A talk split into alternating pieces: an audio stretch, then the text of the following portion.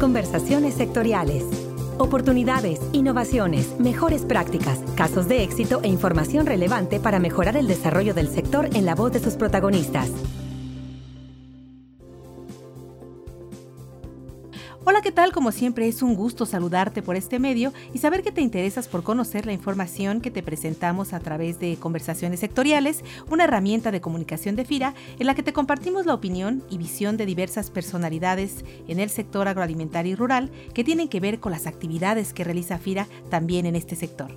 Y bueno, esta semana tengo el honor y el gusto de compartir con ustedes una conversación muy interesante con una mujer admirable desde el punto de vista de la gestión social, una mujer ingeniera, agrónoma de Chapingo, joven, empresaria comprometida con el desarrollo social de las comunidades indígenas de nuestro país y que ha trabajado y conoce muy bien a FIRA porque cuenta con más de 10 años de trabajo en la Sierra de Puebla, especialmente en el municipio de Cuetzalan y alrededores, donde al frente de la Asociación Civil Yecnem Milis ha apoyado fuertemente el desarrollo rural sustentable y los procesos organizativos de los socios de la Unión de Cooperativas Tosepan Titatanisque, una cooperativa que cuenta con el financiamiento de FIRA para la implementación de proyectos de producción orgánica, ecoturismo y educación.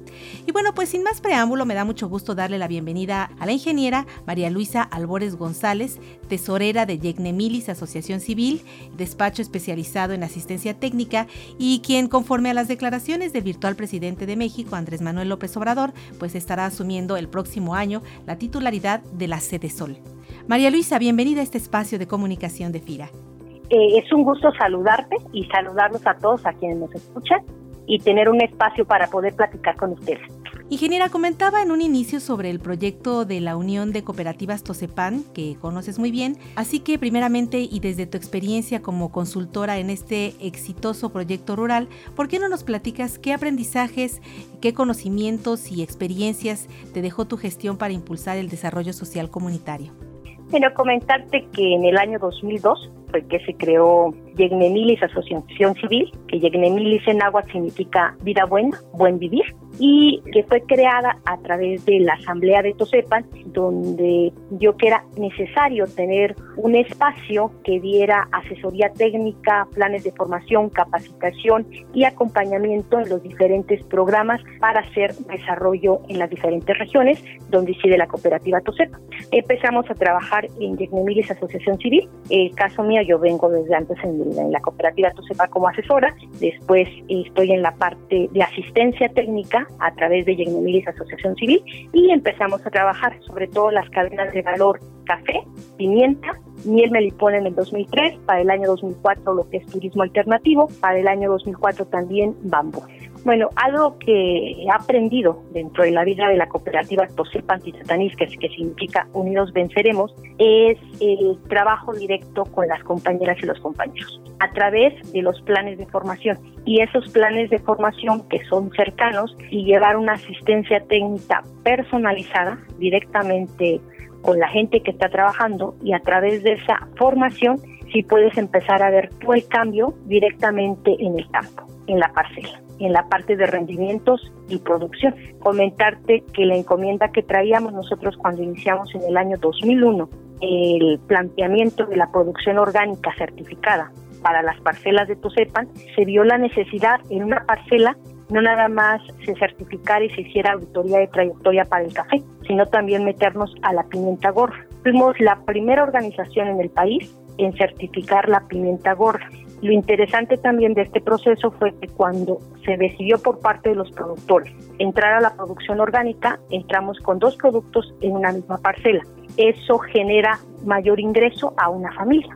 María Luisa, la Secretaría de Desarrollo Social es, como se dice comúnmente, pues un paquetote porque sin duda eh, es parte fundamental o pilar estratégico eh, de la administración próxima y además incluye muchísimas áreas como son combate a la pobreza, inclusión financiera, salud, educación, eh, la misma estratégica de México sin hambre, migrantes, prospera, liconza, bueno, todo lo que representa el desarrollo de manera integral.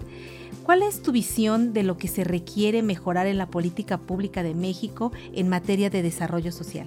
Bueno, con mi formación, que es agrónoma y que he trabajado directamente con comunidades náhuatl y totonacus, lo que yo he aprendido es que nuestras regiones en este país son bastante ricas. Y no nada más hablo de la riqueza biológica, flora y fauna y agua, subsuelo, sino de la riqueza y el potencial que tienen la gente conocedora de ese territorio. Entonces, lo que ha faltado es cómo ayudar y apalancar realmente y generar desarrollo en ese territorio. En este caminar, de estar acompañando al licenciado Andrés Manuel, fuimos a varios lugares, a la parte de la selva, la candona de Chiapas, a la parte de las sierras de Guerrero, a varios lugares con mayor pobreza y marginación. Entonces nos damos cuenta que realmente México no es un país pobre, México es un país con una riqueza inmensa, pero es un país injusto, donde se han dado brechas de desigualdad. Yo creo que el caminar que hizo y que sigue haciendo la cooperativa Tosepan puede ser viable en muchas comunidades y lo podemos ver a través de cooperativas o organizaciones de base que son serias y que tienen trabajo de más de 20 años en el país. Entonces, ¿cómo apoyamos y consolidamos estos procesos?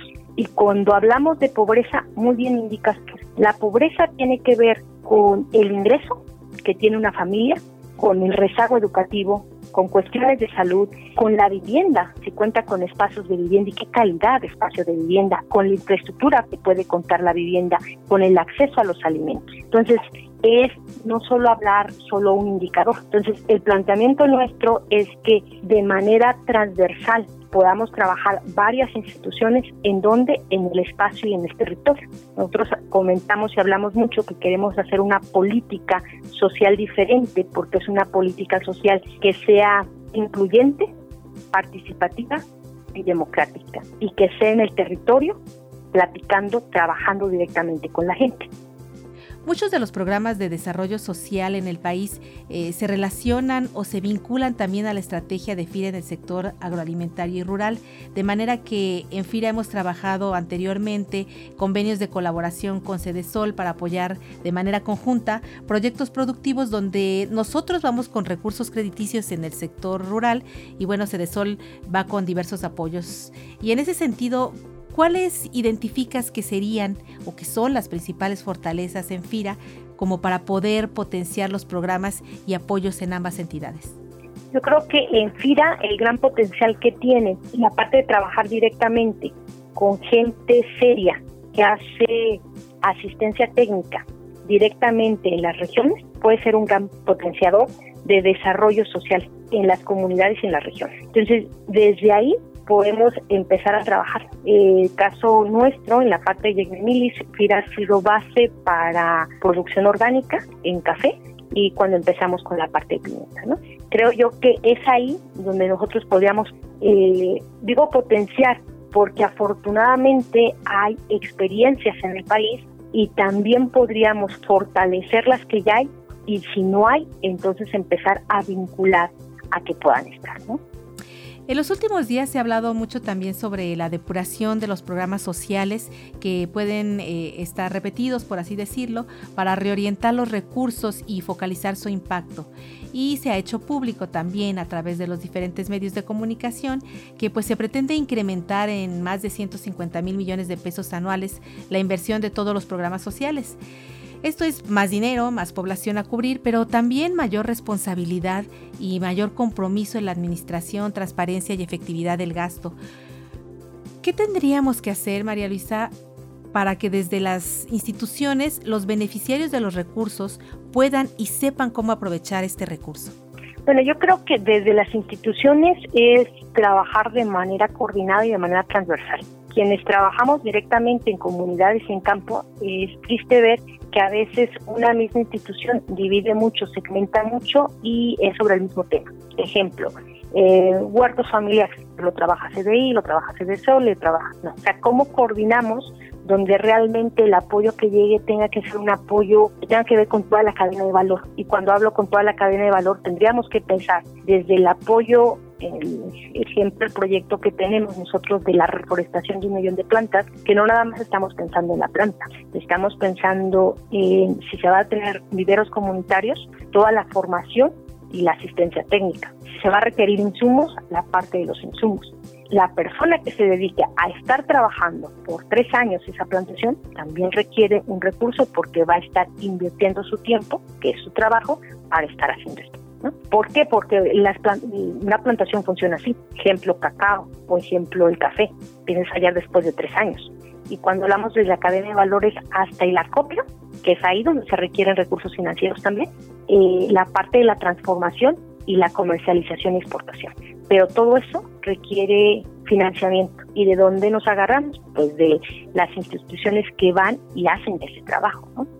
Entonces, eso es lo que tenemos contemplado dentro de este proyecto de un millón de hectáreas. Asistencia técnica, formación, un recurso para la persona que va a estar trabajando, una asistencia técnica personalizada, trabajar mucho con gente de la región. ¿Y por qué con gente de la región? Porque si nos metemos a zonas de pueblos originarios, quienes saben la lengua son promotores y gente que está en la región, ¿no? Pero lo que va a necesitar es la formación, la capacitación y la asistencia técnica. De eso se trata, de generar desarrollo social y de incluir a este país a la gente que menos tiene. ¿no? Como bien dice el licenciado Andrés Manuel, por el bien de México, primero los pobres. Bueno, pues sin duda serán muchas todavía las definiciones que se darán en los próximos meses para la coordinación institucional entre todas las dependencias de la Administración Pública Federal. Sin embargo, María Luisa, te agradecemos muchísimo tu gentileza de atender esta invitación a conversar y a compartir con el personal de FIRA tu visión sobre el desarrollo social en nuestro país y tu experiencia a través de la cooperativa, de la Unión de Cooperativas Tosepan. Muchísimas gracias nuevamente por tu participación en el podcast de FIRA. No, muchísimas gracias a ti por el espacio y un gran saludo a todos. Para conversaciones sectoriales les saluda Cecilia Arista y les invito como en cada emisión a compartirnos sus opiniones y comentarios sobre este podcast. Les recordamos que en la página de FIRA en internet y también en las páginas internas se encuentra el historial de todas las emisiones del podcast para su consulta.